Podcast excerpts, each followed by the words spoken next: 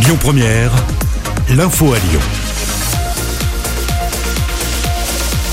Bonsoir à tous. Dans l'actualité ce jeudi, la France va bientôt atteindre le cap des 100 000 morts du Covid.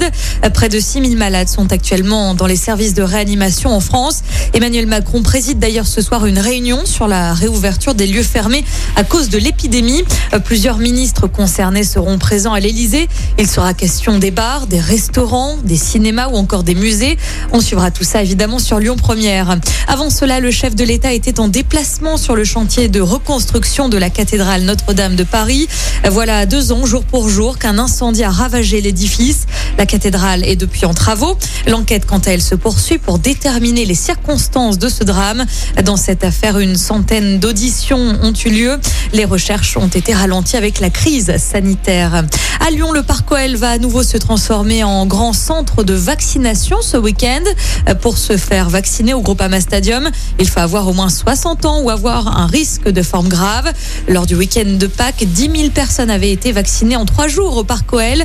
Toujours à propos de vaccination, Pfizer augmente ses livraisons à l'Europe pour les deux mois et demi à venir. 7 millions de doses supplémentaires seront attribuées à la France.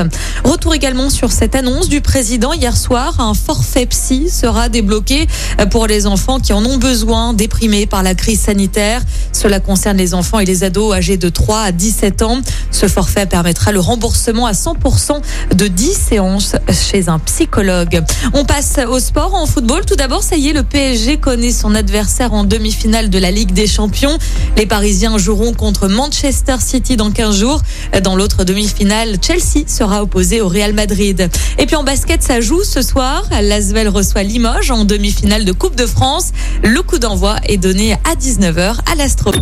Écoutez votre radio Lyon Première en direct sur l'application Lyon Première, lyonpremière.fr et bien sûr à Lyon sur 90.2 FM et en DAB+.